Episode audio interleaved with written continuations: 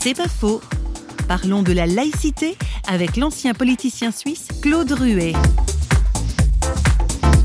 En France, on vit la laïcité négative, c'est-à-dire qu'il euh, y a une sorte de rejet, alors qu'en Suisse, on vit plus la laïcité positive. On a la séparation de l'Église et de l'État, mais on considère que euh, l'Église a un rôle à jouer, que la, population a des besoins spirituels, et on reconnaît ces besoins spirituels.